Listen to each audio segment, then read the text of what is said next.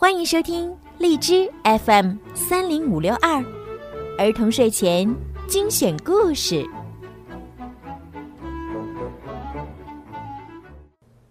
亲爱的小朋友们，你们好，我是小鱼姐姐，欢迎收听并关注公众号“儿童睡前精选故事”。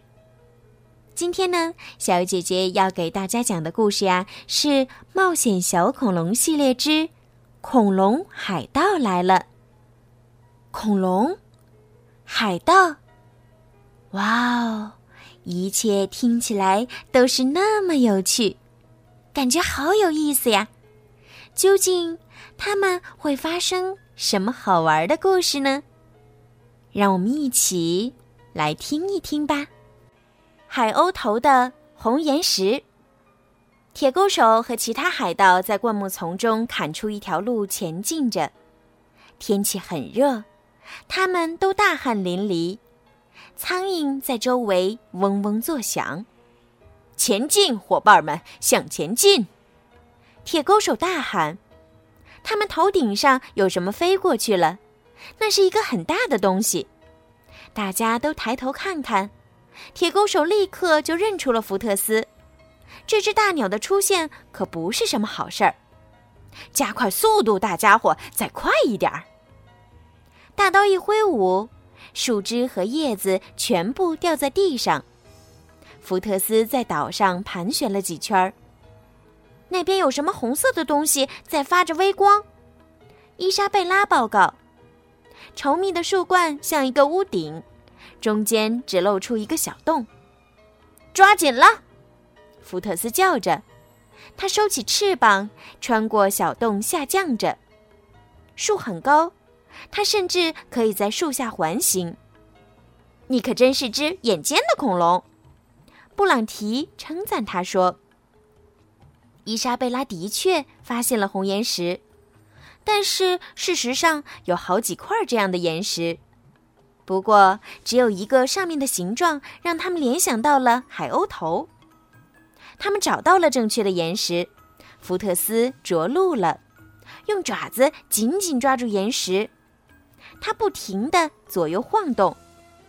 快点儿，我坚持不了多久。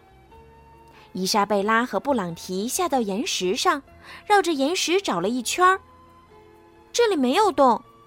伊莎贝拉失望地说：“岩石周围长满了灌木丛，或许入口处被掩盖了。”布朗提说道：“他们走到灌木丛旁边，把树枝分开。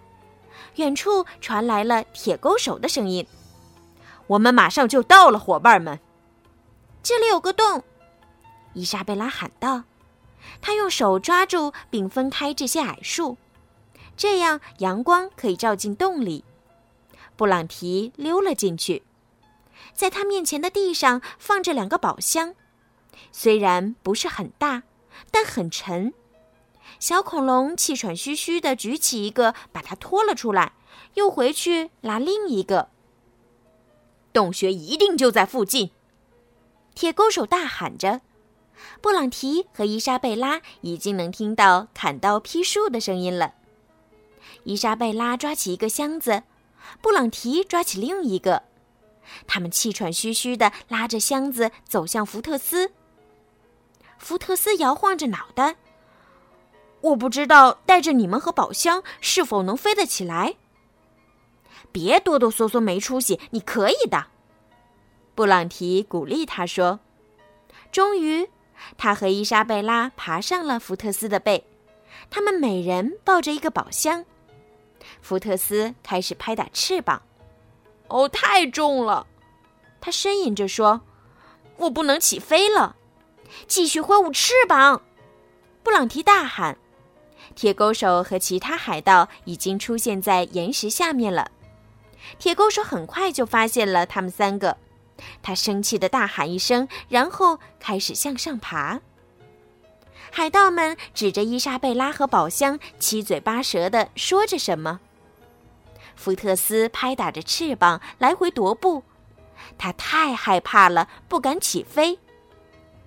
我会坠毁的，他担忧的呻吟着。铁钩手敏捷的越爬越高，越来越近。他抽出了军刀，凶恶的挥舞着。很快，他就可以碰到他们了。把宝箱给我们，他喘息着说。布朗提打开其中一个宝箱，拿出了一枚金币，用力朝着铁钩手的头扔去。扑通！这是铁钩手没有预料到的。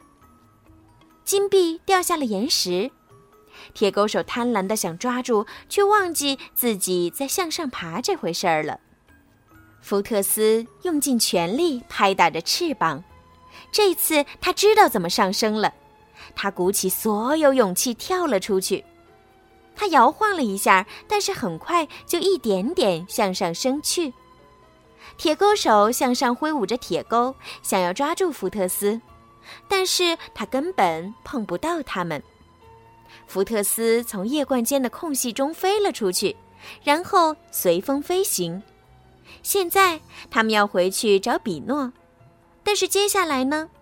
福特斯不可能同时带着他们三个还有两个宝箱飞行。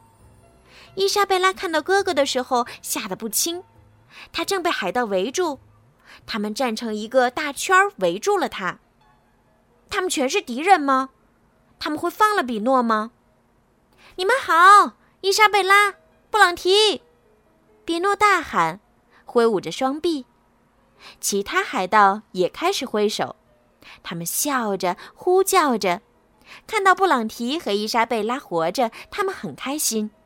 他们一起登上船，准备开始航行，去骷髅岛接船长。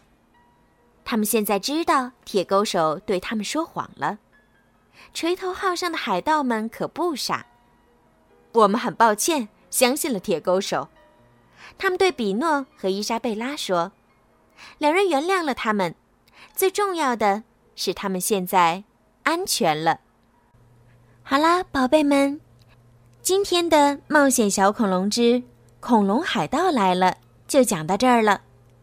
究竟兄妹俩和两只小恐龙们究竟会发生什么好玩的故事呢？请小朋友们继续收听下一集吧。晚安。